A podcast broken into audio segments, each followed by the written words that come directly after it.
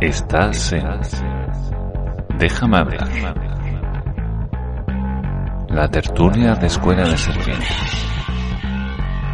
El único podcast que vas a encontrar sin impuestos.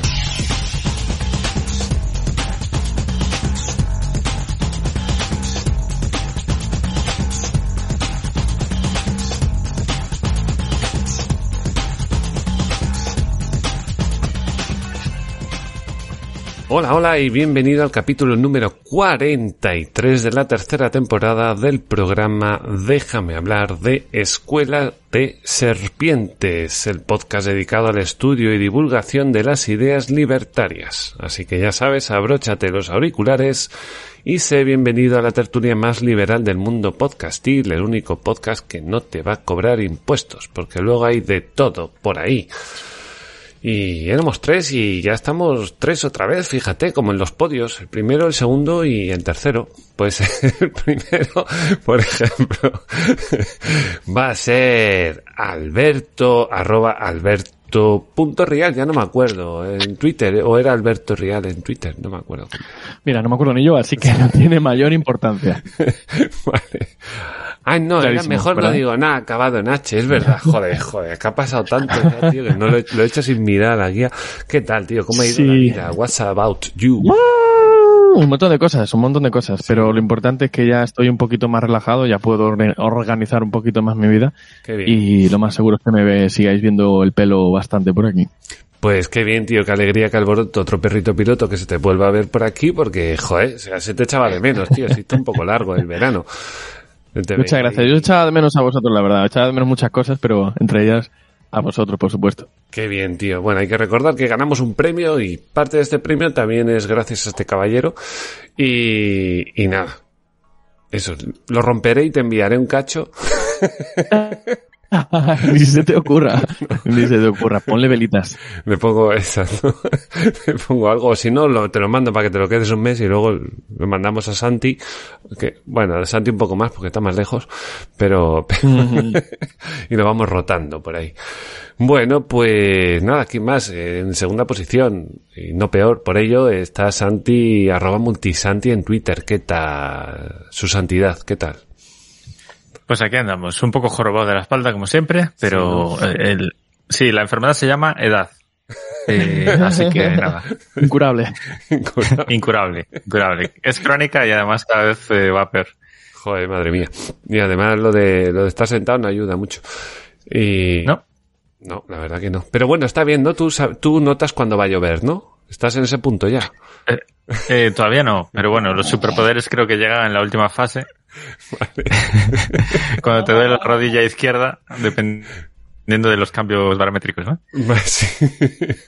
Perfecto, tío. Pues nada, bueno, hombre, perfecto. A ver si me entiendes, que no quiero que te pase nada.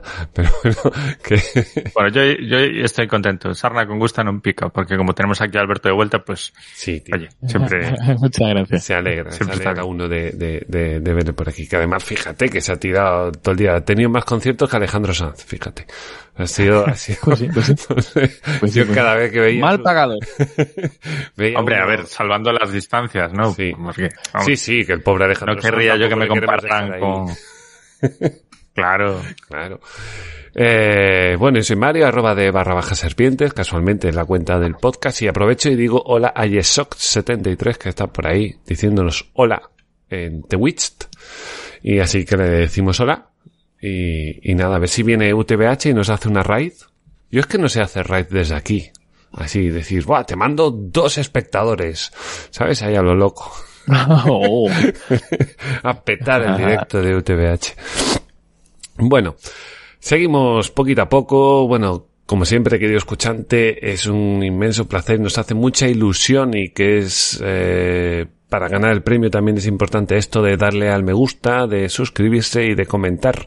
Eso siempre es importante porque así la gente luego a la hora de votar dice, ah, mira este, que, que lo he conocido gracias a que estaba arriba y el logaritmo lo ha impulsado.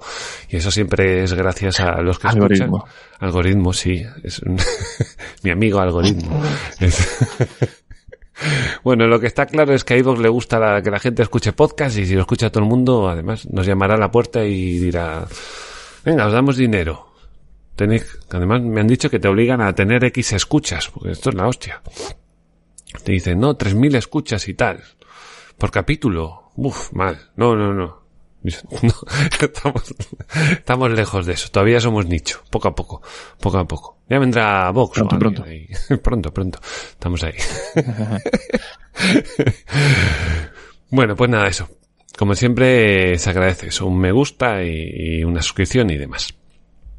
Eh, la frase de la semana, la frase libertaria de la semana, me la ha proporcionado Santi, que ha estado ahí muy hábil, que está muy al día con estas cosas de las frases. No lo sabía yo.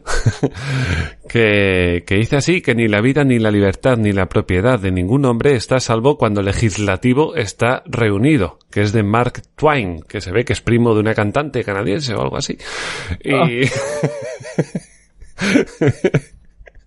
Y bueno, yo no sé exactamente qué- quién, era, quién era este hombre.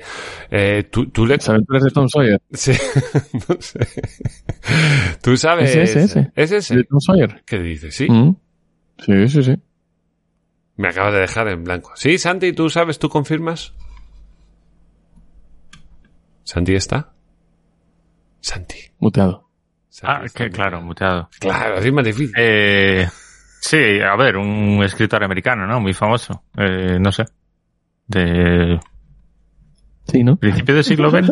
Ahí ya me pillas. Del siglo XIX.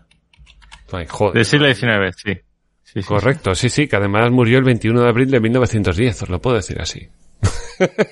Sí, no sé, te ha venido de repente la memoria, sí. ¿no? Ahora- sí, que escribió la del príncipe y el mendigo, ¿sabes? Cosas así. Yo el príncipe y el mendigo creo que la conocí por Disney, pero bueno. Eh, Ni idea. Sí, sí. He tenido un... Yo creo que es famoso sobre todo por Huckleberry Finn. Ah, vale. Vale, vale, vale. Yo conozco, fíjate, la de Tom Sawyer la conozco, si no me equivoco, por, Ta- por los. Simpsons, ¿no? Aquí el capítulo que habían hecho. Mm, bueno, era un capítulo en el que básicamente cogían a Tom Sawyer y lo ponían los personajes de, de los Simpsons. Muy divertido. Ah, vale, vale, vale. Pero tú hablas de las primeras temporadas, tú es que eres muy joven, Alberto. A lo mejor tú empezaste en la temporada 15. No, no. Yo qué sé, porque lo volvían a poner, volvían a empezar, no lo sé la verdad. Pero Ah, bueno, vale. sea como sea, eran de aquellos capítulos que aún molaban, ¿vale? Ah, vale. Entonces es antes de la Mm. vigésimo o una cosa así. Una cosa así. Vale, vale. Pues nada, muy bien. Estupendo, estupenda, estupenda frase. La verdad que tiene bastante razón, ¿no? Al final que uno no está, cuando se reúne ahí lo- los políticos a deliberar, uno ya sabe, no sabe por dónde le van a entrar, si le van a prohibir hacer algo, le van a, le van a quitar algo. Y, y bueno, eh, de, de ejemplos está lleno, está llena la historia, ¿no? De estas cosas. Pues sí, fabulosa frase, Santi. Muy bien, muy bien tirada. Muy bien tirada. Así que voy a aprovechar y voy a decir a los miembros de esta semana del mejor grupo que existe, que son eh, la gente que le da el like, que es el mejor grupo de personas que existe en iVoox, que está compuesto esta semana por Fricuban, Jake décimo tercero, No sé de colores, Matías, Gerión, No damos crédito, Jaudet, Mario Alberto Mariño, Antonio 49ers, Iván Vives, Diana Romero, Ernesto Aquiesu, Lunatic77, Guillermo Ferrer, Alberto Rial y Multisanti, que no se olvidan ninguna semana, ni yo me olvido de nombrarles porque siempre están ahí al pie del cañón, como tiene que ser, joder. bueno. Alguien ha aplaudido, ya ves. Bueno, ¿de qué íbamos a hablar? Porque esta semana ha pasado unas cuantas cositas, han pasado unas cuantas cositas. Y yo quería empezar, había propuesto a mis compañeros empezar por una, un- una noticia de, no sé qué había dicho al final, si eran los parados o Pfizer. Es que estoy como viejo ya, estoy cansado. ¿Qué típica más? No, mm, no sé. Pues mira, voy a empezar con Pfizer, así, de buenas a primeras, así. Lo que se me ocurra que me acuerdo yo que era. El tema fue que hace unos 10 días o algo así, dos semanas, resulta que en el Parlamento Europeo un eurodiputado holandés, que no sé cómo se llama, le preguntó a una directiva si se habían hecho test en Pfizer para eh, comprobar, eh, creo que era la transmisión de, del virus una vez te habías eh, vacunado. Esto se entiende que fue al principio de todo, ¿no? Cuando andábamos todos en esa carrera de que el virus empezaba a moverse muy rápido y necesitábamos vacunas rápidamente, ¿no? Bueno, el tema es que la chica dijo pues que no. O sea, ¿por qué no? ¿Por qué no?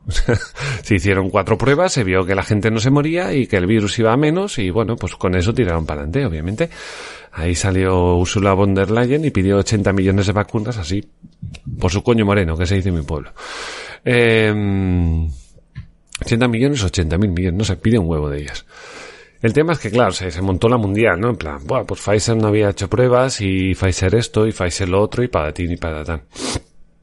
El tema, perdón si sigo con el catarro porque yo he venido de Madrid a catarrado y esto no se va, esto es como, no sé, no sé por qué. Vale, el tema eh, desde el punto que yo lo veo, ¿no? Eh, si bien es verdad que Pfizer a lo mejor sacó en el mercado una, una vacuna que no estaba lo suficientemente testada y que se dijo muchísimas veces, por lo menos en este programa, ya, ya llevamos tres años, ¿no? Tercera temporada y podemos decir, nosotros ya decíamos que... eh, aquí ya se dijo, y, creo que lo dijo varias, varias personas, que eh, la vacuna nunca jamás eh, evitó la, la, la, transmisión del virus. Jamás evitó la transmisión del virus. Nunca se dijo eso. O sea, nunca estuvo probado. De hecho, una de las razones eh, eh, por lo cual la gente debería tener cierto cuidado era siempre el hecho de que no era, no estaba claro que si transmitía o no el virus. No, obviamente. Lo único que hacía era que te rebajaba los síntomas y evitaba bastante que te murieras. Que creo que eso está bastante uh -huh. bien, ¿no? Luego ya cada uno pondera las cosas que le interesa más o que le interesa menos. Pero bueno, eh, al final eh,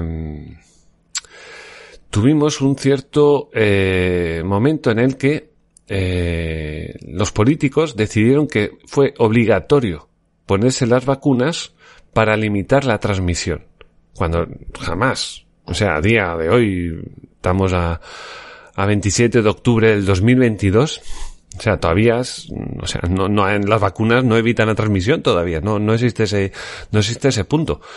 Pero eh, se dijo que sabía, uno se tenía que eh, vacunar para proteger a los demás de que tú pudieses contagiar. Esa era una de las frases que decían los políticos por la cual te obligaban a, a vacunarte y te decían que si no te vacunabas eras insolidario y básicamente te dedicabas a esparcir el virus por todos lados. Cuando obviamente la transmisión del virus era independiente de que si estabas vacunado o no estabas vacunado. La vacuna era para ti, no era para los demás. Tú podías pues usar una mascarilla que funcionaría más o menos o tratar de cierta manera eh, tener tus precauciones para con los demás, pero la vacuna nunca fue algo que que, que, limitara la transmisión, ni mucho menos. Era una cuestión sintomática. Uh -huh. Y aquí estamos tres, ya con la cuarta vacuna ya que se está poniendo a día de hoy. y otra vez estamos RQR. Que por cierto, tengo que, cuando vine de Madrid tengo que decir que es maravilloso Madrid, porque en Madrid yo he ido en el metro y no me he puesto la mascarilla y no ha pasado nada. A pesar de que ha habido por ahí un vídeo de un tío que se ha puesto muy nervioso, no ha pasado nada. Había gente con mascarilla y gente sin mascarilla. Y aquí cada cual hacía lo que le salía del culo. Y muy bien, oye, muy bien. Eh, entonces, ¿en qué nos encontramos? Nos encontramos en que al final el gobierno nos ha obligado a meternos una vacuna porque si no éramos unos unos, unos renegados, digamos, de las, de, de las instituciones. No, no, dilo bien. Unos fachas, unos fachorros. Aparte de fachas, fachas además eh, antivacunas, ¿sabes? Éramos unos negacionistas, es. se decía. Cuando, cuando nos saltamos todos a decir que no limita la, la transmisión. Entonces, si, si no te vacunabas, no podías entrar en los sitios, no podías eh, irte a un restaurante, no podías, te limitaban todo en función de esa supuesta transmisión que, que, que, que bueno, supuesta, sí, transmisión que era limitada por la vacuna. A día de hoy, yo creo que lo justo sería que el gobierno nos pagase por el hecho de habernos obligado a vacunarnos. ¿Que nos pague con dinero? No, porque el dinero al final va a salir de la sociedad.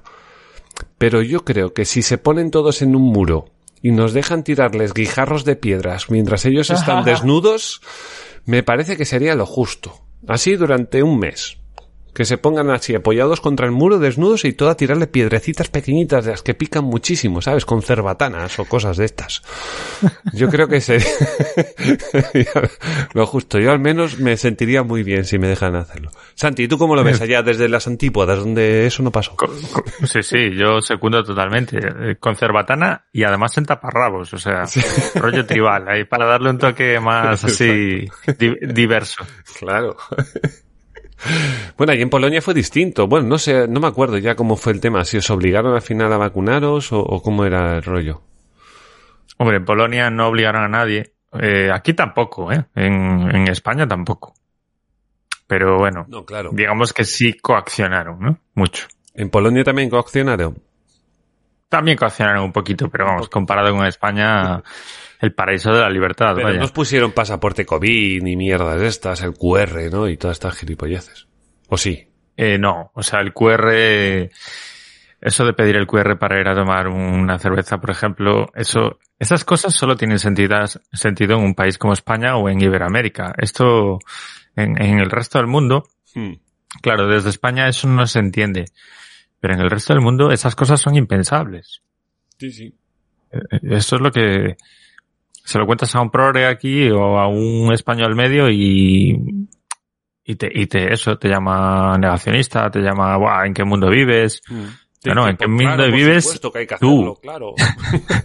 Claro. ¿En qué, en qué mundo vives tú? Eh, esto es como lo de la socialdemocracia Sí. y, y el estado del bienestar y todas estas cosas. Eso es la excepción en el mundo. Tenemos que tenerlo claro. Porque desde nuestro punto de vista, mirándonos a- al ombligo todo el día, parece que eso es lo normal. No, no es lo normal. Es lo anormal, lo minoritario. Sí, sí.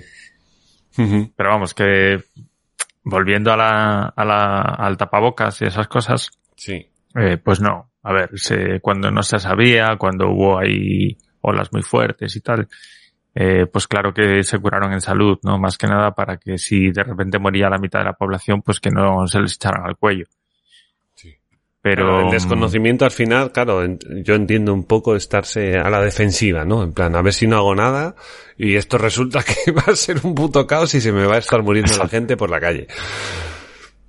Exacto. Pero bueno, no dieron los bandazos que dio, por ejemplo, Reino Unido o, o no tuvo la deriva totalitaria que tuvo España, este tipo de cosas. Entonces, en ese caso, yo, por ejemplo, durante la pandemia me pasé la mayor parte de la pandemia en Polonia Hmm. Y, y encantado, porque cada vez que venía a España, inmediatamente me daban ganas de volverme al aeropuerto a, la, a, la- a, la- a las cuatro horas. Hmm. Sí, sí, además era, era una movida. Sí, me acuerdo aquí en España, ¿no? Que no podíamos cambiar de comunidades, ¿os acordáis? No, po- no podía salir de la ciudad. Sí, sí, o sea, una- Pero ¿qué pasa, tío? Locuras, locuras. Locuras. Eso es completamente loco. Pero es que te paraba la policía. Sí, sí, sí, sí. Es que nos olvidamos que te paraba la policía y te, pe- te pedía los papeles y te preguntaba a dónde va usted y por qué y qué va a hacer. Correcto. Yo recuerdo que, que yo fui a hacer unas gestiones con mi hermano a Lugo y a la vuelta de Lugo, todavía en la provincia de Lugo, nos para la Guardia Civil y nos dice, ¿a dónde van ustedes? ¿De dónde vienen? Y yo digo, ¿perdona? es que ¿Y a esto es, le es que esto es, eh, es que luego la gente se rasga las vestiduras recordando la época de Francia, o sea, de, de Francia, sí. Sí. De Francia también. De la época de Franco, ¿no? De la dictadura, la posguerra, Hmm. todo esto. Y, y además eh, descontextualizándolo, ¿no? Juzgándolo desde los ojos del, de eso, de que tú ya te has criado en, en un mundo pacífico y en, y en una democracia, ¿no? Claro. Y, y no nos damos cuenta que lo grave es lo que pasa hoy en democracia, en 2022, en 2020.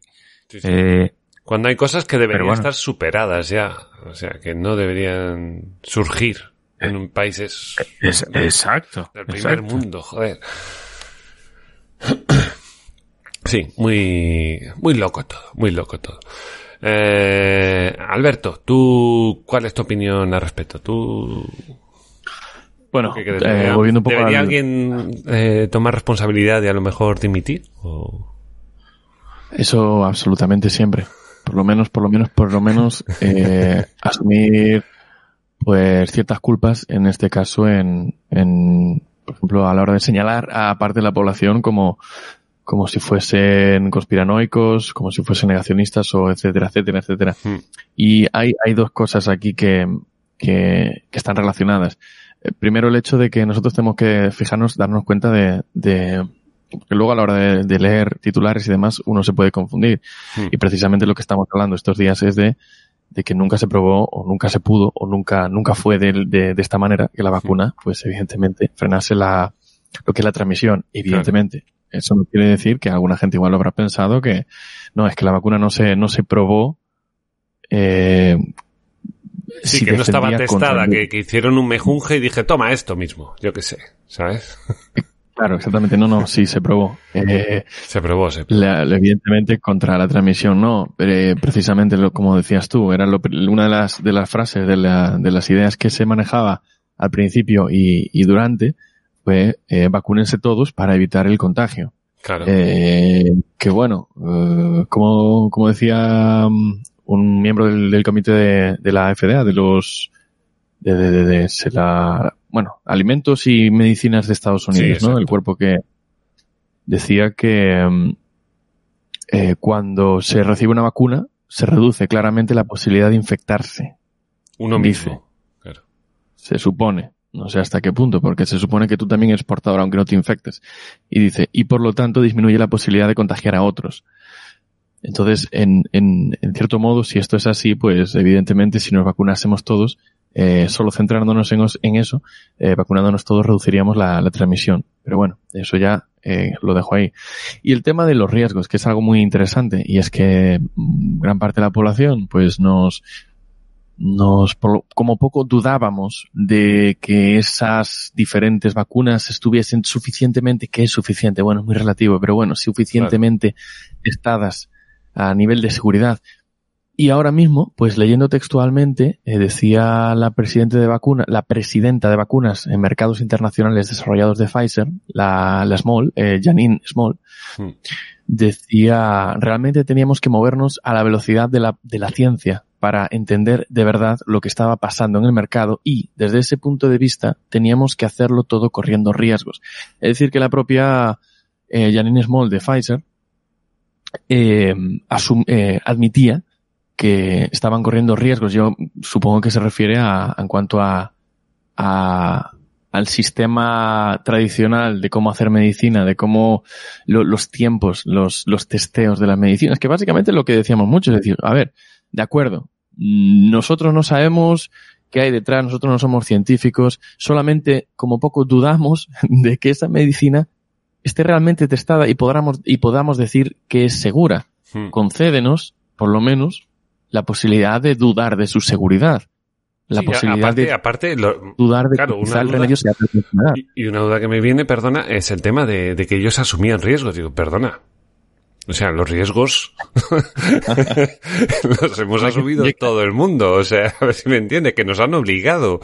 Que no, no veníamos aquí con un, con un, o sea, no teníamos, digamos, cuando el Ministerio de Sanidad empezó a hablar sobre las vacunas y tal, y cuál es una y cuál es otra, ninguno, ninguno decía, bueno, y, y ningún, y no han sido testadas para evitar la transmisión, o suficientemente testadas. A ver, que, que todos los, todos los médicos, cualquier científico te va a decir, bueno, a ver, la carrera que se hizo para crear estas vacunas, eso no lo ha hecho el hombre en la vida. O sea, Claro. esto no se ha visto nunca. Este, este, este, digamos, este unirse la ciencia todos a una para eh, tratar de sacar adelante un problema que era muy gordo, era bastante, bastante gordo. No olvidemos que se moría muchísima gente hasta que se empezó a, a poner las vacunas. Pero la gente no íbamos decididos por nosotros mismos. O sea, nosotros estábamos corriendo los riesgos de que los demás decidieran que nos vacunásemos. Y generalmente no podías Exacto. elegir tampoco. O sea, en la, que te tocaba y para adelante. Exacto. Así que nada, como, como última, como última idea, pues eso, eh, es igual que cuando, cuando teníamos el tema de, de que los políticos tenían el gatillo fácil, el gatillo flojo, con tildar de maltratadores o, o cuando había determinadas muertes en el ámbito de la pareja. Hmm. ¿no? Y de repente, pues, eh, y de hecho había, hubo aquella denuncia, ¿no? De por medio que habían denunciado a quien era, eh, por haber dicho públicamente, haber llamado públicamente a... ¿a ¿Quién era? No, no, no recuerdo, Bueno, no sé a qué te refieres. Eh, ya me falla, me falla un poco la memoria, mira tú qué novedad. Pero bueno, sí, estoy viejo. Pero bueno, básicamente es eso. Es decir, no hay ningún tipo de asunción de, de responsabilidad a la hora de llamar a cualquier persona, a cualquier ciudadano, cualquier cosa, incluso aunque esto pues sea ilegal, ¿no? En este caso no es, supongo que no es ilegal llamar a, a determinadas personas negacionistas porque negacionista no significa nada por- de por sí, ¿no?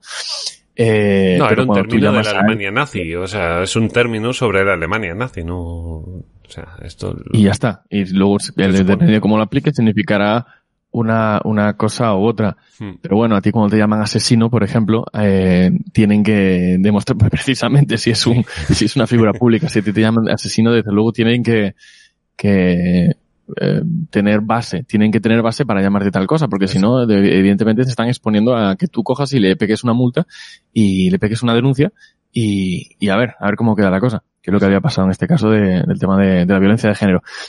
Entonces, sí, como poco, asumir responsabilidades, pero yo sé que eso no va a pasar. No. Claro, porque además si esto lo hacen, digo, ¿para qué yo voy a asumir responsabilidad? Porque básicamente estoy cogiendo y estoy colocándome por debajo de la competencia que vienen a ser los políticos que vendrán después, ¿no? Bueno, Sí. ahora resulta que el PSOE asume que, no, no, no, pues entonces vendrá el PP, jamás asumirá tal cosa, y de repente el PSOE estará en, en, en peores condiciones de, de Sí, de llegar a Moncloa. combatir. Exacto. Bueno, pregunta por aquí, ¿y qué gobierno creéis que, salió más fuerte en la pandemia? Hombre, yo no sabría decirte quién salió fuerte en la pandemia. Hombre, la verdad que, que, que yo creo que todos los, gobiernos tuvieron que tomar, bueno, no tuvieron que, decidieron tomar X decisiones acerca de los confinamientos, etcétera, que ping, que pam. Y, y eso, eso obviamente, eh, digamos que fue un no salió gobierno bueno de eso, ¿no? Eso obviamente a la ciudadanía no le gustó a nadie que les que les encerraran en casa. Em, después de todos, ¿cuál salió más fuerte? Yo no sé si a lo mejor el español salió más fuerte de cómo estaba. Sí que de repente se vio que España estaba bastante dividida respecto de esto y, había gente que no entendía el tema de de, de tener eso, que, que, que obligarnos a quedarnos en casa, obligarnos a vacunarnos, obligarnos a llevar mascarillas, obligarnos a no ir a trabajar, obligarnos a esto, obligarnos a lo otro, no sé qué. Había gente que lo entendía gente que no lo entendía. O sea, gente que, o sea, gente que con fervor decía, no, claro que lo tienes que hacer, que si no te mueres. Y gente que, que decíamos, bueno, pero si me muero es cosa mía, ¿no? Déjame morirme, joder. para eso, para eso estoy yo. Bueno, dice, y eso, que hemos perdido libertades y el que más ha perdido son los chinos, sí. Bueno, los chinos. joder.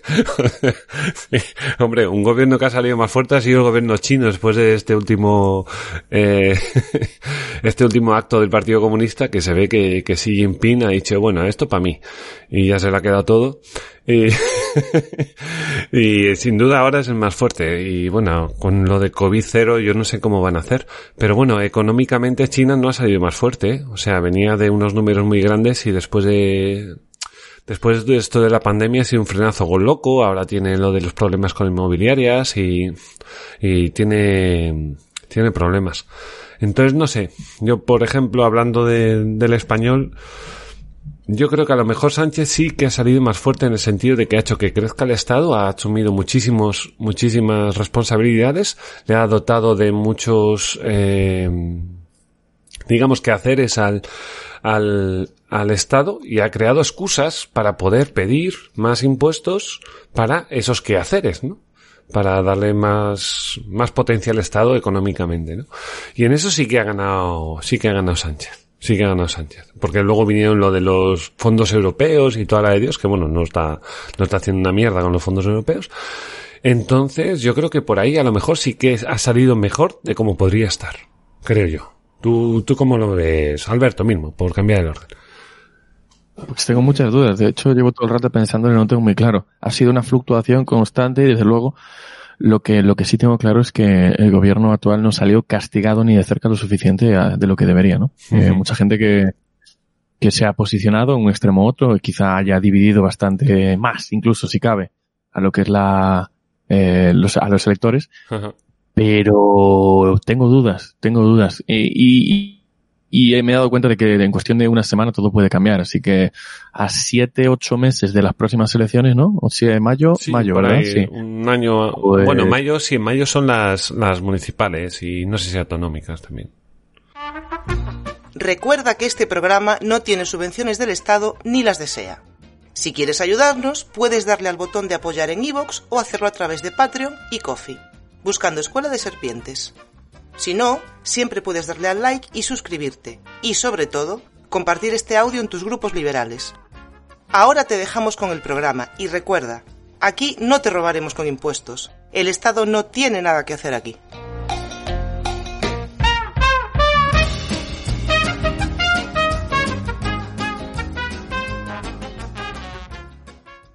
Ya empieza el juego.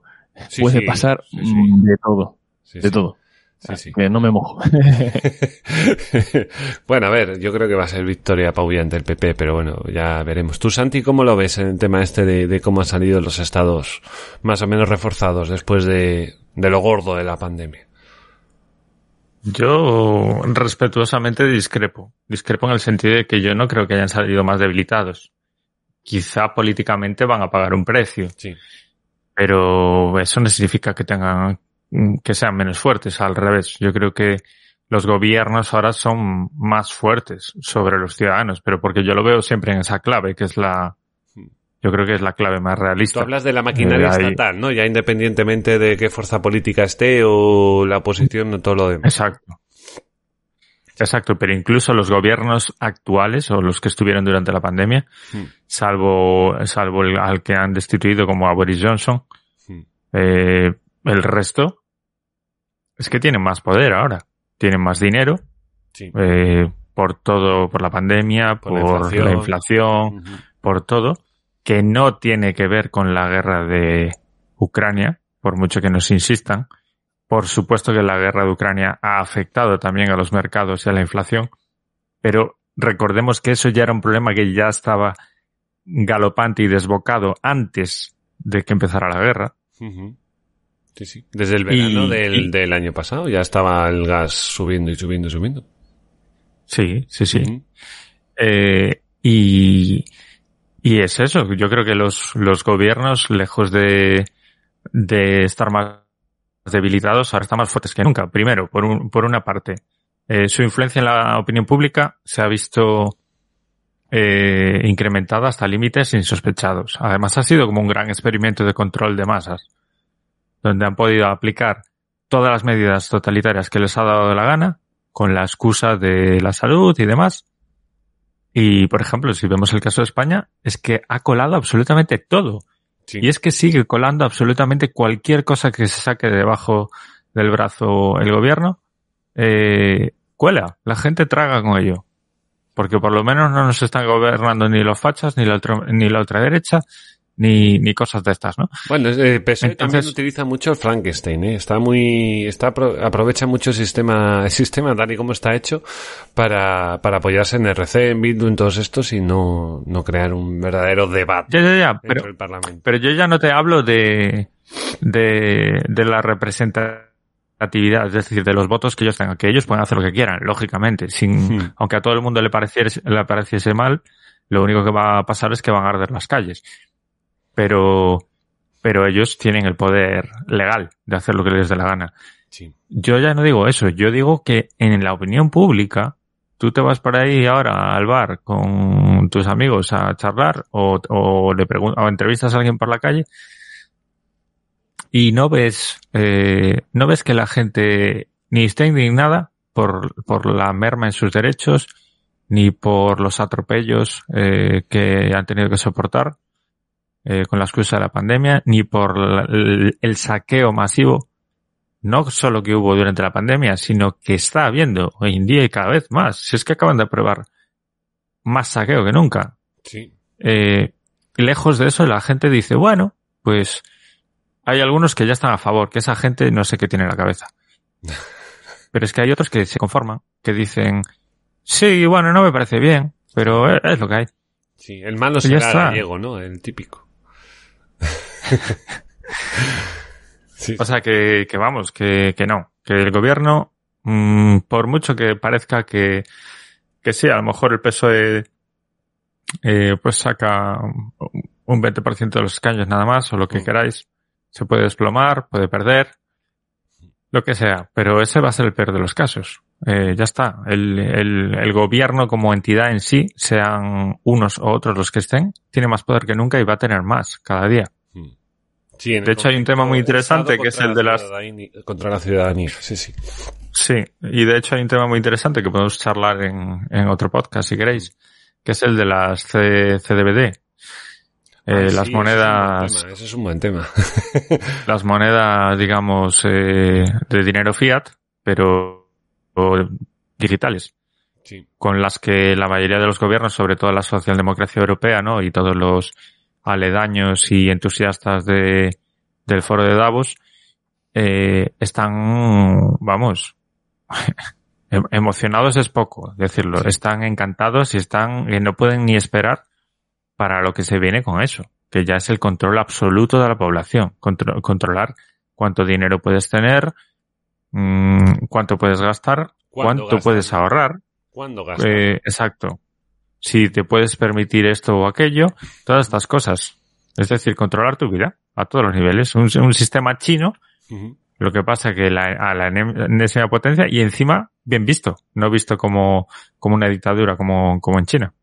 Hombre, a mí es un tema, a mí es un tema que me interesa. Bueno, de paso aprovecho que está Yesok aquí en el, en el chat eh, hablando respecto a lo que estamos hablando y bueno, es para él obviamente es eh, el ganador de la batalla ha sido China. Eh, Dice que el mundo occidental frente a China es más débil después de la pandemia. Bueno, se ve además que en el último congreso del Partido Comunista han tratado de, hacer entender que el nuevo occidente tiene que estar ahí en Asia, siendo China el centro del, de todo el meollo que, que bueno, eh, también el objetivo es sobrepasar a, a Estados Unidos. Y, y bueno, están un poco a todo, ¿no? Que creo que eso también tiene, tiene razón en esto.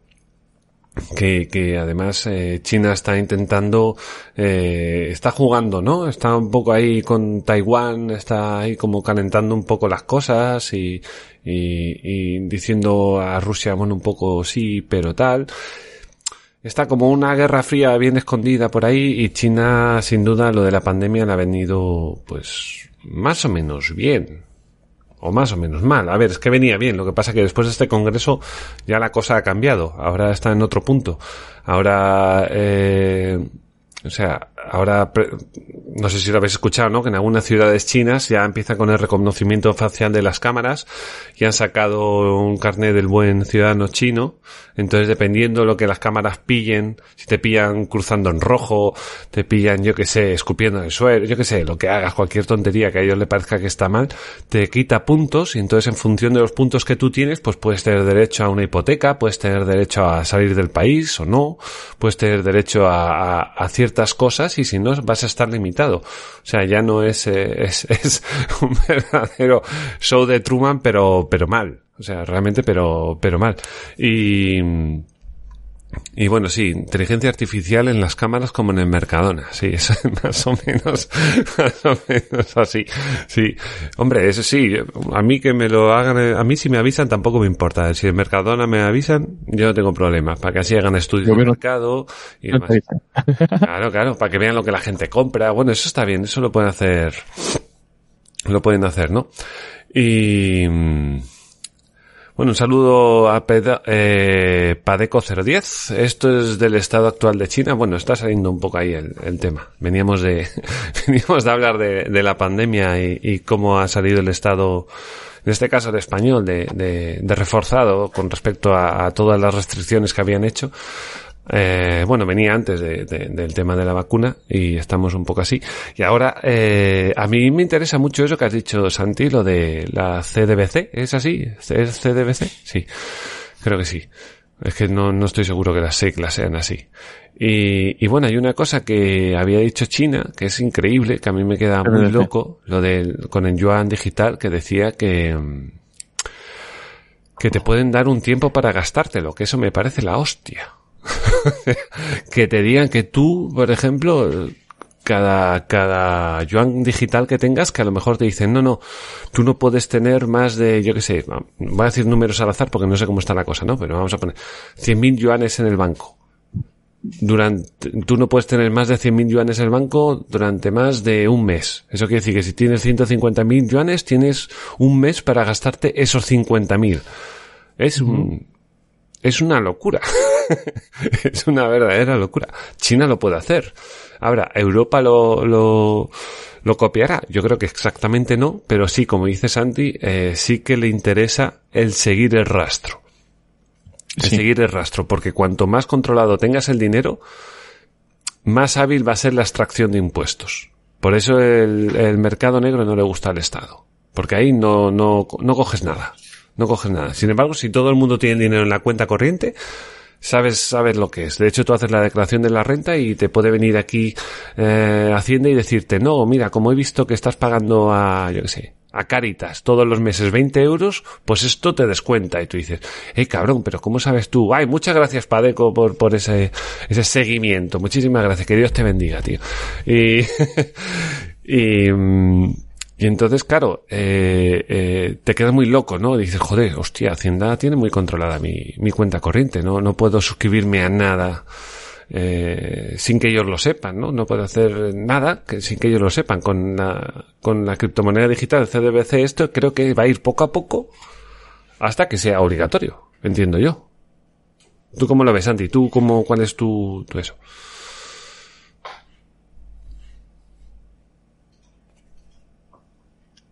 Eh, no lo tenemos, se ha caído. Lo- ¡Ay, se ha caído! Bueno, pues esperemos, esperemos que se levante.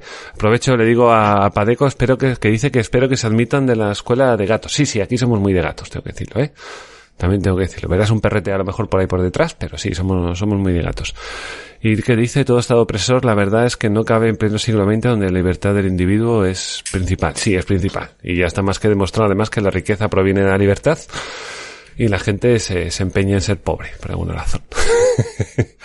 tú, Alberto, ¿cómo lo ves? ¿Cómo vas enfocando tú desde el punto de vista artístico? Que es tu punto de vista. Todo, todo, tiende a, intentar controlarlo de- desde el propio Estado. Lo hemos visto en casos donde, donde los países intentaban evitar a toda costa que, que el dólar, digamos, eh, absorbiese eh, eh, su mercado. Recuerdo no haber visto hace, haber visto hace no mucho el caso de un país africano cuyo nombre no recuerdo, Hmm. que también tenían gravísimos problemas de, de, de inflación y, y es una historia que parece que nunca se acaba el tema de intentar controlar desde el Estado que, Estoy que el, pensando que el si era dólar no se implante, no acabe implantado. Estoy pensando. Podría serlo, podría serlo. Eh, y, y yo qué sé, de Turquía también empieza ahora con su moneda digital, eh, que era, el, teníamos a El Salvador, ¿no? Con su, el Política tema de de, las criptomonedas. Exactamente, que al final no era Bitcoin como tal, sino era una especie de plataforma estatal y una moneda digital de esa plataforma. Pero Eh, creo que el tío invirtió en bitcoins, ¿no? Sí puede ser, pero igualmente el, el ciudadano no tenía Bitcoin. El ciudadano tenía esa moneda estatal, digamos. Tenía que pasar todo por esa plataforma. Sí. Eh, mm, Europa con otras intenciones quizá, pero bueno, siempre intentando tener eh, el- la máxima información de todo tipo de transacciones que se hace con el dinero, con el euro, Mm. pues también quería combatir, en, combatir, vamos a decir en parte, ¿no? Sí. Eh, el, el auge de las criptomonedas con, con básicamente con haciéndole una especie de réplica del euro digitalmente. sí. Entonces todo va en base a como poco tener la información, la máxima información acerca de hacia dónde y cómo se mueve el dinero. Y a partir de ahí, una vez que tienes toda esa información, pues evidentemente puedes trabajar en, en, en el control. Si tú ahora pones un- una caducidad, eh, volviendo atrás, eh, una de las, una de las, de las máximas razones por las cuales eh, tuvimos, tenemos la, la inflación que tenemos es por la inyección de capital en, en, el mercado de Estados Unidos, el dinero que se inyectó, digamos, desde el, desde el gobierno a la ciudadanía. Absoluto. Exacto. Si ahora tú haces algo parecido, vale, inyectas dinero en la ciudadanía y al mismo tiempo les dices, este dinero no lo puedes ahorrar.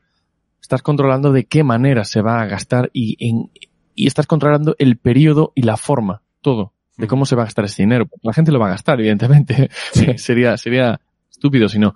Entonces es un nivel más a algo que ya conocemos de antemano, que es básicamente la inyección de capital del, del gobierno a las familias, que se puede hacer de mil maneras. Aquí, por ejemplo, tenemos un montón de, de, de planos, de planes, un montón de, de, de falsas promesas, ¿no? Cuando se habla mucho de, de determinados planes de asistencia, asistencia social, ¿no? De, de, ayudas, las famosas ayudas, que al final no vemos un duro, ¿no? Es complicado, hay que, hay que ir hasta una asesoría a preguntarles a ver cómo, cómo se supone que tengo que gestionar mis papeles para que me den, para que me den algo, ¿no? Correcto. Porque al final se habla mucho y al final no reciben ni Dios. Bueno, pero si el gobierno decide que sí que, la ciudadanía debe recibirlo, pues eh, solamente les falta eh, saltar un escalón más para, para imponer una caducidad de este dinero. ¿no?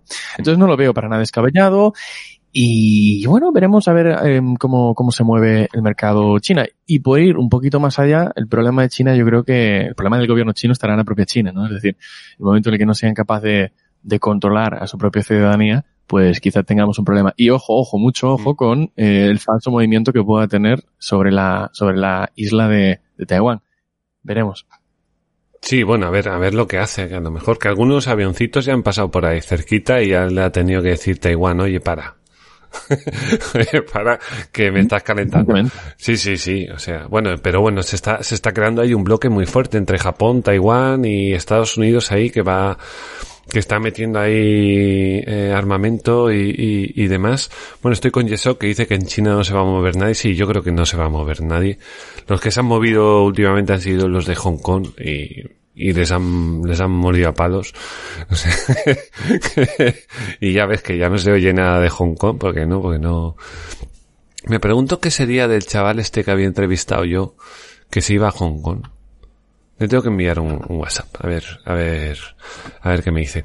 Bueno, y, y bueno, se ha dicho Padeco que, que es sindicalista, qué guay me gustan los sindicalistas, pero sindicalistas tal y como los, los enfoca los enfoca Miguel Anso Bastos, ¿no? Los antiguos sindicalistas obreros que en libertad deciden reunirse y crear un fondo común para ayudar, para ayudarse entre sí y crear presión en la empresa. Entonces, eh, con ese fondo común, pues van ayudando, pues al obrero que necesita un poquito más o lo que sea esas cosas son, son siempre bonitas, siempre la, la colaboración entre la gente es, siempre bonita.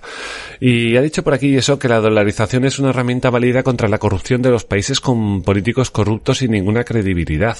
Fíjate eh, fíjate que sí tienes razón, pero ahora nos estamos encontrando con una cosa muy importante y es que el dólar necesita hacerse fuerte para y, está metiendo intereses como loco para, para reducir la inflación y eso lo que está haciendo es que muchos países que utilizan, o sea, o que no son ricos ya básicamente, que necesitan comprar materias primas en el exterior están teniendo problemas porque no tienen la capacidad de adquirir tantos dólares a esos precios entonces, con sus monedas, obviamente. Entonces están teniendo problemas.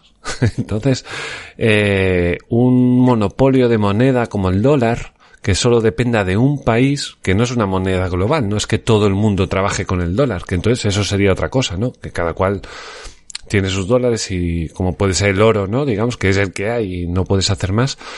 Pero, pero bueno, claro, Sí, como tú dices, ¿no? Que hay demanda de, de dólares, eh, le crea un poco de, de problemas a, a, muchos países. Entonces, la dolarización está bien. Hay algunos países como, yo que sé, Ecuador, yo que sé, que le viene muy bien, por ejemplo. Se olvidan del tema de, de muchos problemas, ¿no? Que le puede dar tener una moneda y que venga ahí un, que venga ahí un politicucho y se ponga a imprimir como si no hubiese un mañana, como hace en Argentina.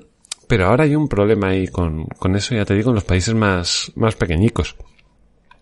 Pero bueno, eh, sí, creo que es una buena escapada para muchos países antes que, antes que tal. ¿Tú qué piensas, Alberto? ¿Todo dólares o qué? ¿Compramos dólares? Bueno, no tendría por qué ser necesario. ¿Dolarizamos España? No. Que den por saco al euro y dicen, ah, toman por culo. No, no hay mayor problema. Es decir, hay demasiadas variables en este, en, sí, en aquí, pero no tenemos la necesidad. Es decir, tenemos una, una buena moneda, digamos, y, y para no meternos en, en, más detalles diré que no, no hace falta. Pero evidentemente así, aquí si tuviésemos, es que precisamente, eh, en muchos de estos países que intentan dolarizarse, digamos, de, desde la base, desde, desde el propio ciudadano, Hmm. es para intentar escapar a, a los tejemanejes de, de la mafia gobernante de turno. Claro. Eh, en este caso, hombre, podríamos intentar escapar un poco de la mafia europea, pero a ver, dentro de lo que hay por el mundo tampoco es de lo peorcito, ¿no? Hmm. Sí, sí, bueno, sí, pregunta, pregunta Padeco si el euro no está tan mal. Hombre, hombre, hay peores. A ver si me...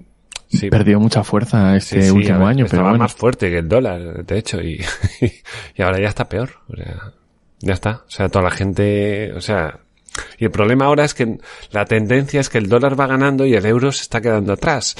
Entonces, la tendencia es un poco es eh, de la gente es a, coger dólares, obviamente. Ya el euro está perdiendo feeling, digamos, está perdiendo, yo que sé, un poco de, de, de punch, ¿no? No tiene, no tiene ese, esa cosica. Bueno, se ha reincorporado nuestro compañero, nuestro compañero Santi, Santi en armas. Eh, no sé dónde lo dejamos, Santi. No sé si puedes hablar ya o, o no. Sí, yo puedo hablar. Lo que bueno, tuve que iniciar el ordenador y, y, entonces me perdí un poco. El, Windows 95 ya va justito, hay que actualizarlo. Sí, ya. Yo creo que eso ya me va a dar eh, la herramienta que necesito. Sí. bueno, no sé cómo. Que voy con un poco de, de, de retraso. Eh, nada, yo me quedé en la parte de eso, del poder que estaba sacando China y demás, pero bueno, Ah, Continuamos. habíamos hablado ya en todo este lapsus, ya estábamos hablando, ya habíamos hablado un poco sobre las, eso, lo que había sacado tú, ¿no? La CDBC, cómo interesa el hecho de, de, de países como China diciéndote cómo tienes que gastarlo, no puedes ahorrar porque si tienes más de X dinero, eh, China te obliga a gastarlo si no te lo quita directamente, cosas de esas. ¿Tú, tú cómo, cómo lo ves? ¿Comprarás oro si, si pasa eso? ¿o qué? Hombre, yo ya estoy comprando oro. Llevo comprando oro desde, desde que, desde que empezamos el podcast, más o menos, que un poco después, quizá, cuando, cuando teníamos aquí a Rafa, pues, pues eso. Se le echa de menos a Rafa. Seguro que no escucha. Se le echa de menos. y, y sí, ¿no? Al final uno tiene que tender a esas cosas, ¿no? Cosas más simples, cosas más, más llanas, ¿no? Digamos, el oro, lo de toda la vida, la plata y estas cosas, cosas materiales, físicas que, que, que, no puedes. Un poco el, un poco la sabiduría esta de Ancho Bastos, ¿no? La sabiduría popular galaica. Un buen gallego, un gallego tradicional, si os fijáis, siempre fueron de eso, de invertir en fincas, eh, el dinero que tenían y cosas así, ¿no? Pues en cosas eh, que se pueden tocar y, y tener. negocio, ¿no? Yo veo mucho, mucho ganadero que se han tirado a, a, comprar otros negocios, ¿no? Siguen siendo ganaderos, ¿no? Pero tienen, resulta que negocios en cualquier tipo de sector. Eso lo veo mucho. Ay, sí. O sea, que está la gente buscando inversiones para sacarse los euros de encima, ¿no? Bueno, digo de, de, de, de muy atrás para ahora, es decir, no recientemente. O gente que igual con 60 años, que ser ganaderos toda la vida, pero que ya llevan igual 20 años con otras empresas, ¿no? Digamos, de hacer un poco de dinero y, ir reinvirtiéndolas en otros negocios. A eso me refiero. Bueno, no, es, no es raro, nada. Está bien que se despierte un poco esa, esa idea de, de vamos a coger el dinero y vamos a hacer que, que genere dinero. No, estaría bien que se despertase esa idea. Lo que yo creo es que está haciendo lo contrario. Está durmiendo. Porque esto hablo de veteranos ya. Gente de, de 50, 60 años no de gente con 30. No, explico, ¿no? Sí, sí, sí. Bueno, a lo mejor me estaba emocionando yo demasiado. Sí. Ojalá sea así. Bueno, preguntaba Padeco volver al patronoro. Bueno, no sé, yo, a ver, aquí hablamos un poco de, nadie es economista aquí, eso vamos a dejarlo por, por ponerlo por delante, que aquí un panadero opinando. Y bueno, yo creo que fue una, una buena época mientras estuvo, bueno, buena época todo con todos sus, sus comillas, ¿no? Pero bueno, eh, el hecho de tener algo como el oro así definido, que sabes lo que hay y, porque ahora pasa una cosa con el oro, ahora resulta que se está vendiendo más oro que del que hay. O sea, hay una movida ahí que gente con posesión de oro hay, hay, hay más posesión de oro del oro que hay. Hay muchas estimaciones y y yo qué sé, criptomonedas basadas en oro y, y mogollón de tonterías por ahí encima que, que, que, bueno, que la gente piensa, o sea, gente con lingotes de oro no hay tanta como gente con supuestos. Se está desporizando el propio oro. Sí, sí, sí, o sea, se está volviendo cripto oro, básicamente. Entonces, hombre, el oro está bien en ese, en ese, en ese sentido, ¿no? Tener una referencia física en plan, es lo que hay y punto. Y esto, lo que pasa que sí, como dice Yeso, que a lo mejor ahora es más complicado que antes volver al, volver al patrón oro, ¿no? Y, y de paso ya que Rusia nos devuelva nuestro oro, que fueron los zurdos los que enviaron el oro. Me cago en la leche. Hay que, hay que decirle a los zurdos en España que nos paguen el, el oro ese. Sean cabrones. Bueno, creo que esto no, no da para mucho más, ¿no? ¿Cómo, ¿Cómo lo veis, chicos? No sé si deberíamos sacar lo de los parados o saco rápidamente la noticia de los parados que en el tercer Vale. trimestre en España ya Venga. roza los 3 millones de parados, el peor verano del empleo desde el 2012. 2012, que estábamos muy jodidos en 2012. El número de ocupados aumenta en 77.700 personas entre los meses de julio y septiembre. 52.000 de ellos son del sector público, ¿vale? Que es un 78% menos que hace un año. Los 77.000, no los 52.000. El desempleo se sitúa en 3 millones prácticamente y alcanza la cifra de los 20 millones y medio. El paro subió en 60.800 personas entre julio y septiembre. Y el ministro de Inclusión, Seguridad Social y Migraciones, José Luis Escrivá, reivindicaba este jueves la capacidad de crear empleo en España en condiciones internacionales muy difíciles por el impacto de la guerra en Ucrania, porque obviamente si España tiene un 12,7% de paro es por la guerra de Ucrania. Porque todos sabemos que España siempre ha estado ahí rozando el 3, el 4, siempre ahí bailando, ¿no? El 3, el 4% y ha sido guerra de Ucrania y dices, pa, 12,8. Joder, es que ha sido un impacto, un impacto brutal. Y bueno, para poner otro, otros pocos de datos ahí, he estado buscando por aquí por internet algunos de los datos. He ido a una página que es trendingeconomics.com y habla de, pues, no todos son los más actualizados de, de- del mundo, ¿no? Pero, pero bueno, así en Europa, por lista de desempleo, por ejemplo, la última referencia que ha sido en julio del 22 de Bosnia es del 30% del paro, vale, eso es Montenegro es el 19, Macedonia el 14 y luego viene España, que es el 12,7, esto es de eh, septiembre. Em, en Grecia es el 12,2, Albania es el 11, que es de junio, Ucrania es el 10, tiene menos Ucrania. No, espera, no. Que esto es de, no, que esto es de diciembre del 21, no, olvidaros de Ucrania. Ucrania nada. Pero bueno, Dios. Turquía tiene menos, Serbia tiene menos, Chipre tiene menos, Lituania tiene menos, Italia tiene un 7,8, por eso, un 7,8. Mira, España nunca tuvo un 7,8, jamás tuvo un 7,8. Francia 7,4 y bueno, sí, la zona euro está en el 6,6, 6,6 y luego si te vas a los buenos, Polonia tiene 5,1, Santi, que lo sepas, y eh, bueno, esto según lo último que van diciendo, ¿vale? No todos son de, de, de ahora de octubre. Pero bueno, tienes Hungría 3,7, República Checa 3,5, Reino Unido 3,5, Noruega 3,2, Malta 2,9, Dinamarca 2,7, Moldavia 2,4, Suiza 1,9, Liechtenstein 1,9 y las Islas Feroe, bueno, porque son cuatro, eh, tiene un 1%, ¿vale? Sí. Somos lo peor. Somos lo ver, puto peor. eh, igualmente habría que acostumbrarnos a, a hablar de desempleo y no de paro.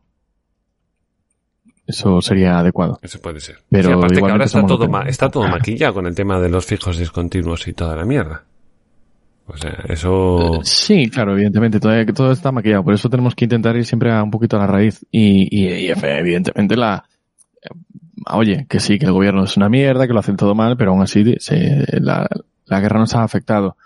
Aunque, mm, aunque pudiéramos haber pasado mucho más de puntillas sobre este problema si se hubieran hecho las cosas con anterioridad, pero no hablo con anterioridad de estos últimos dos, tres años, sino con anterioridad, digamos, de los últimos 20, 25 años Sí, por sí, ejemplo, claro. ¿no?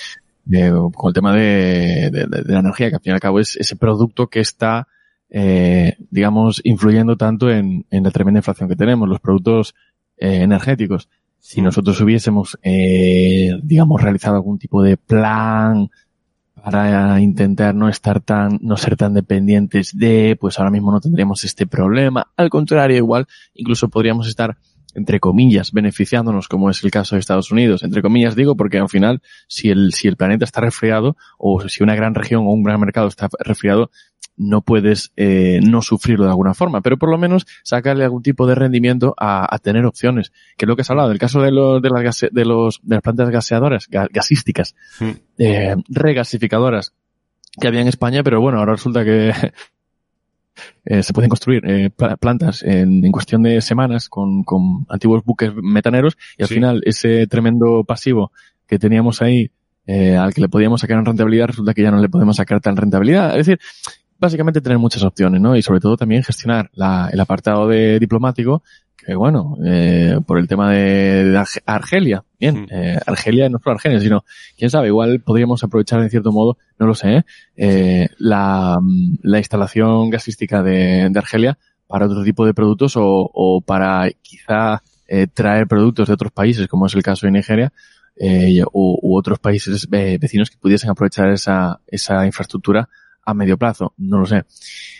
Pero bueno, todo eso, eso por darle un poquito de, de, de aire de respiro a- al gobierno, pero A escribir, ¿no? Sí, no, como- porque ya veo que estás tratando de buscar el nexo entre... Sí, porque yo, Vamos, claro, a ver, yo sé que todos van a tirar de si el resto- gobierno. Como si en Alemania, que tiene mucho menos paro, y, y el resto de países que tienen mucho menos paro, no les afectara más que a España. Sí, el sí, tema de la guerra. efectivamente, a pesar de, más, estar- de haberlo hecho mucho peor en cuestión energética, de haberlo hecho muchísimo peor en cuestión energética, resulta que no la están pasando tan putas como aquí. Pero bueno, como dicen aquí en los comentarios en, el Twitch, pues evidentemente una de las, de las piedras angulares de este problema que tenemos es eh, el, el no liberalizar, por ejemplo, el tema del despido, facilitar la movilidad de las personas y básicamente eh, decirle a la ciudadanía, decirle, darle el mensaje de que, oye, tú si quieres puedes, ¿vale? Cualquier persona puede, no nos hagamos holgazanes, porque es muy complicado encontrar trabajo, porque es muy complicado a las empresas también eh, moverlo. Eh, a veces las empresas se quedan con gente que, que a la que no quieren tener ahí simplemente para no tener que asumir el despido. Claro. O empresas que podrían estar contratando pero no lo hacen por miedo a tener que contratar un empleado que luego no podrán mantener porque resulta que el mes que viene no saben lo que va a pasar o las leyes que el gobierno de turno va a aplicar y le va a desbaratar absolutamente todo. Entonces hay un montón de, de, de razones, pero yo creo que aquí lo que tenemos que intentar darle a la, a la población, de cualquiera de nosotros, ¿no? Intentar decirle a todo el mundo, sobre todo a, las- esas personas que conocemos que son, digamos, eh, casi miedosas, holgazanas, que no, no confían en sí mismas, que le echan la culpa de sus problemas absolutamente todo menos ellos mismos, intentar darle ciertas pinceladas de que, oye, si tú quieres algo, lo puedes conseguir, simplemente tienes que esforzarte un poquito y ver las cosas con otra perspectiva. Eso yo creo que es nuestro trabajo. Sí, hombre. Eh, voy a aprovechar, sí, de eso que estaba hablando aquí, Yesoki y Padeco. Bueno, Padeco, yo te aconsejo, como siempre, Miguel Anso Bastos. Sobre todo ese último vídeo que que ha salido de repente, ¿no? Por ahí, que fue a la sexta.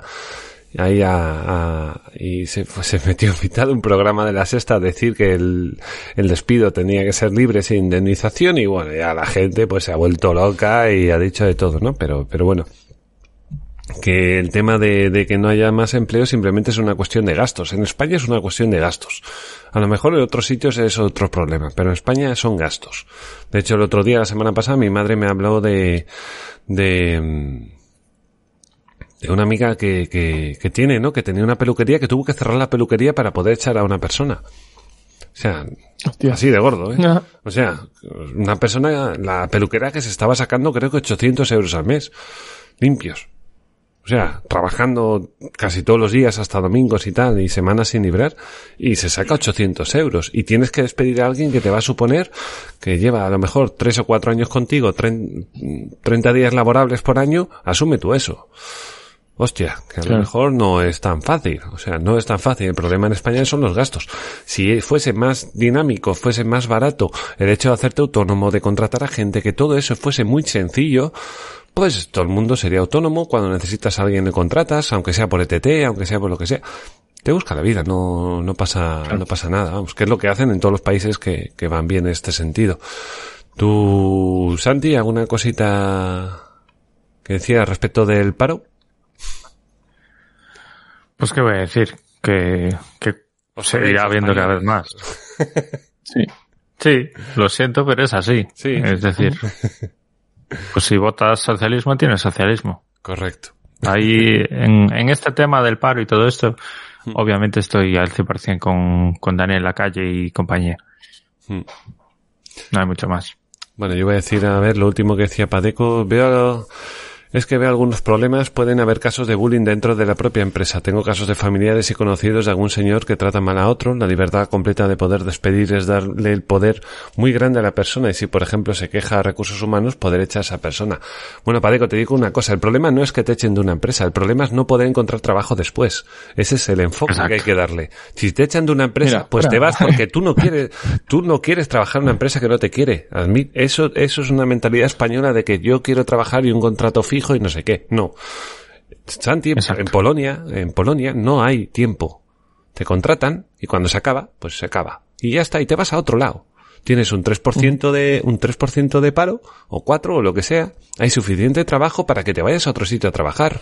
Que no quiere decir que sea igual, que no quiere decir que sea mejor, ni que sea, claro, te vas a otro. Y si no te gusta ese sitio, por lo que sea, porque no cobras lo suficiente, pues te vas buscando otro trabajo. Puedes moverte. Yo lo que tengo claro es que con un 3% de paro a mí no me toca los cojones ningún jefe. Como me toque los cojones me voy. Punto. Y ya está. Lo que pasa es que si yo tengo un 20, un 12,7 de mentira, que eso puede estar cerca del 18% o del 20% de paro ahora mismo en España, fácilmente, eh, al final, oye, yo si tengo un trabajo fijo, me agarro como una lapa, aunque me escupan en la cara. Porque es que no sé si me, si salgo a la calle, yo no sé si me van a contratar. Ese es el verdadero problema. Y eso lo causa el gobierno. Eso lo causa el Estado. Porque es el que complica las cosas para, para poder tener trabajadores, echarlos y todo lo que sea. Entonces el tema, tú como sindicalista, Ten en cuenta esto. Lo importante no es que la empresa te traiga bien, sino que tengas buenas opciones para salir de ahí. O por lo menos opciones. Luego ya, pues, pues que sea lo que Dios quiera, ¿no? O si no, te puedes hacer autónomo y pagar 20 euros al mes, como en Francia o como en otros lados. Yo qué sé. Dime, Alberto. Sí, sí, no, totalmente. Yo, el, el otro día, el caso de... Había un problema justamente con el bullying. No sé qué empleado se había inventado unas movidas muy raras, echando la culpa de, había una denuncia por medio, no sé qué, y diciendo, mira, eh, porque además luego llegaba a la dirección, un lío de cojones, y yo, yo me, quedaba pensando, a mí me monta semejante pifostio ahí, y eso afecta a mi trabajo. Yo voy a hablar con el superior y le digo, mira, ¿esto qué? ¿Sí o no? Porque como siga así una semana más, yo cojo y ahí os quedáis. Porque no me interesa. A mí no me estáis pagando por tener que aguantar esta mierda. Claro. Eh, eso, si yo tengo la facilidad de luego decir, he encontrado trabajo en una semana. Me explico, ¿no? Sí, aunque sea de camarero, aunque sea otro trabajo, pero que haya demanda de, de, de, Claro, claro. Claro, la cuestión es que aquí en este país, como no tenemos esa facilidad, estamos constantemente, y si no, hablar con cualquier persona, porque es bastante habitual que la gente os hable de, buh, no, es que mi trabajo pasa esto, no sé qué, buh, lo que tengo que aguantar, no sé qué. Oye, está bien, ¿no? Al final andamos todos jodidos con miedo, precisamente porque tenemos ese, ese ambiente donde es tan complicado luego, una vez que dices que no, ¿no? El precio del decir que no. Mientras que qué maravilloso sería decir, oye, mira, pues me estás armando un jaleo, yo vengo aquí a trabajar, a hacer mi trabajo, punto, ya está. No me interesan tus mierdas. Cojo y me voy, ya está. Eso sería lo ideal. Y obliga al respeto, al respeto entre ambas partes, ¿sabes? Exacto. Obligas a que la propia empresa genere eh, que cree un, ambiente de trabajo saludable. Pero como estamos premiando o, como poco no castigando este tipo de, malas gestiones, al final lo que tenemos es también unas empresas que, pues, en muchas de ellas, pues tienen unos ambientes tóxicos para el empleado. Es decir, es la pescadilla que se muerde la cola. Sí. al final la empresa de, Eso es, es que, es que lo acaba... No, no, es que es, yo estoy 100% de acuerdo. Es que es lo que acaba de, de señalar Alberto. Eh, tenemos las empresas, aquí tenemos esa mentalidad de que tenemos que tutelar tanto a los eh, a las personas, a los ciudadanos en, en, sus empleos, como a las empresas y lo que hacen con el empleo. Si tutelas un mercado, no hay mercado libre. Si tienes un mercado libre y tú, eh, cuando te viene un, em, un empleado a quejarte, lo echas, pues pasado mañana no tendrás empleados y quebrarás. Eso es así. Correcto. Eso se llama competencia y se llama libertad. Y yo a cualquiera que haga este tipo de comentario, como el que, el que leías por ahí, mm. le recomendaría que se vaya a vivir a otro país más libre.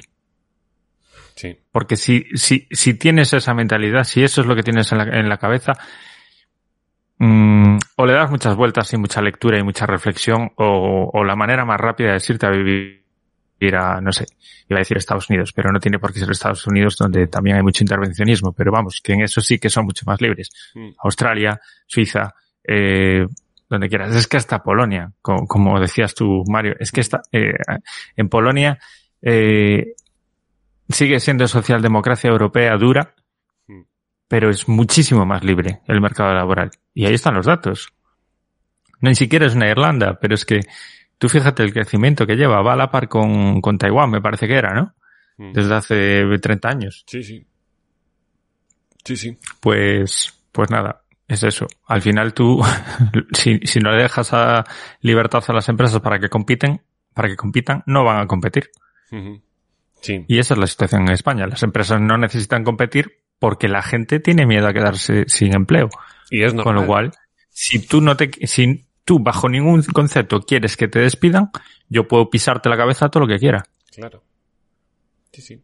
Sí, sí, no, tal cual. Sí, sí, además, eh, no sé si, no sé cuántos años tendrás, Pateco, pero en la anterior crisis, la del 2008, cuando empezó a pegar hostia bien grande en España, a mí me hablaban de subastas, eh, subastas, que te venía un tío y tenía una serie de trabajadores, gente que buscaba empleo, ¿no? Y decía, ¿quién trabaja por mil euros? Y no sé cuántos levantan la mano.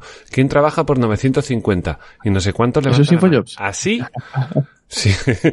Pues así, Bueno, hasta un mínimo de, de dinero hasta que llega a un máximo será. O sea, empezaría por lo bajo, a ver quién... No, empiezas por, claro, lo, no, empiezas por lo alto. Tú dices mil o dices 900. da empezarás por lo bajo. Dice, ¿quién viene a hacer este trabajo por 500 euros? Y si no hay nadie, subes a 600.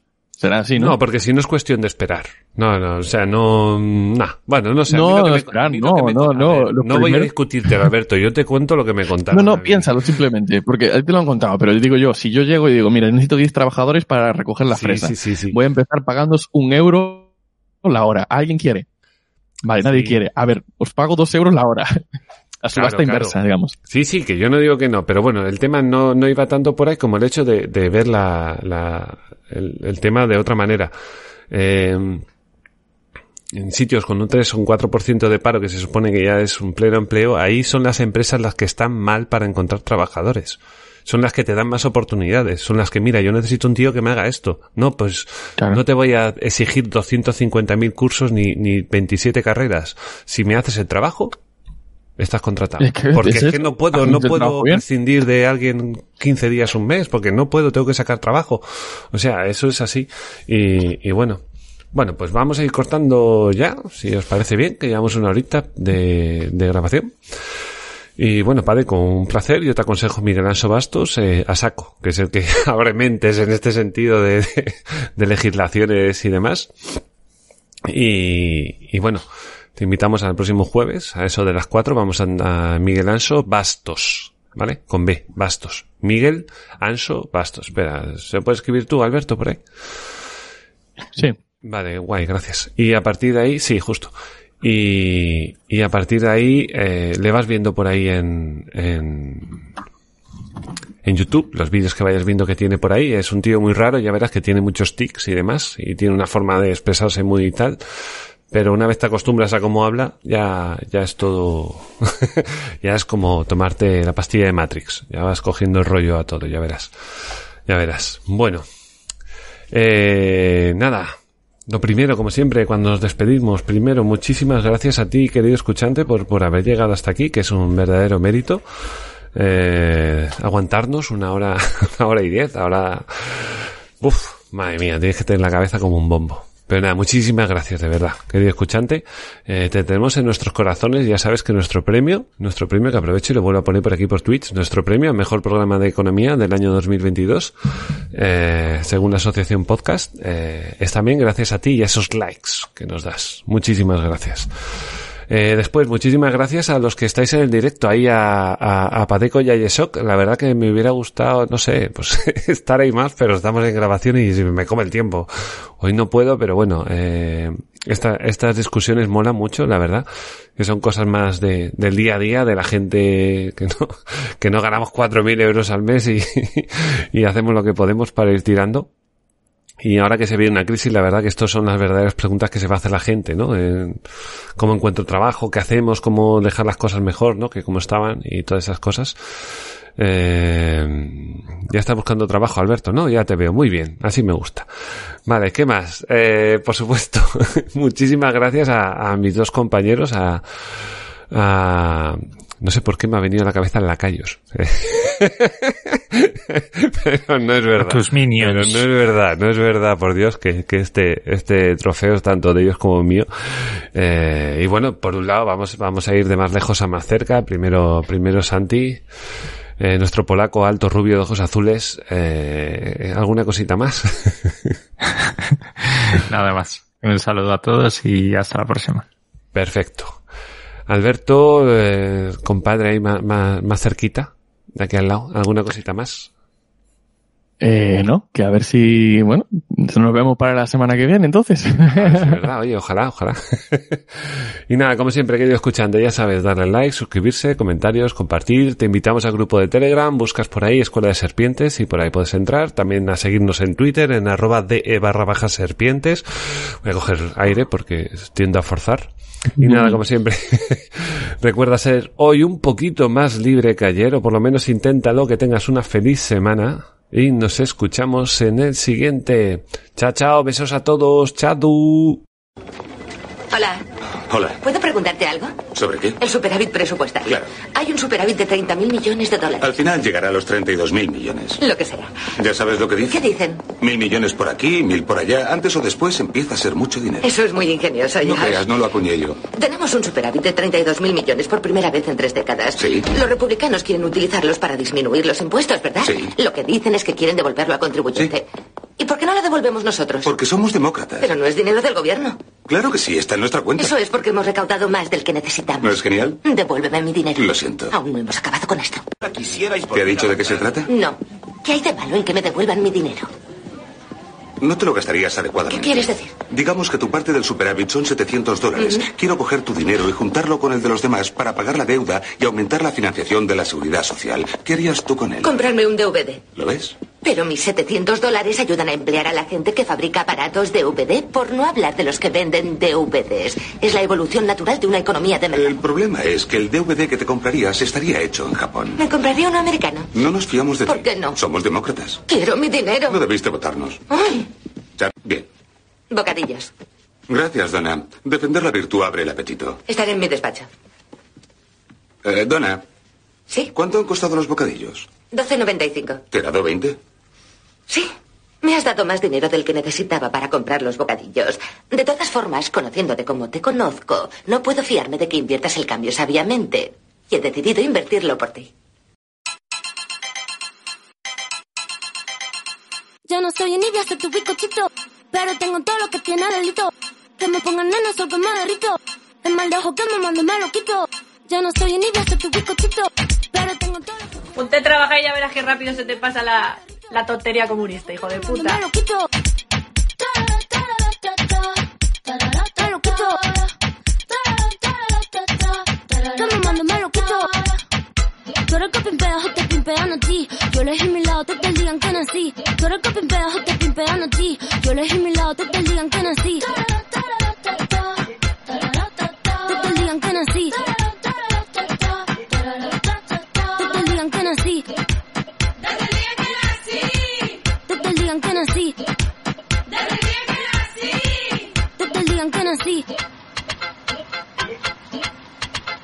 No va a ser mi carrera en tener hits.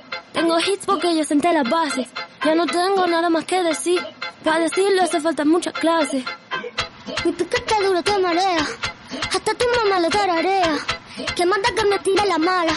Si jara que me tira la buena. Habla bullshit todo lo que dice facea. Y mi mica la ola de Corea. Habla bullshit todo lo que dice facea. Y mi mica la ola de Corea. La ola de Corea.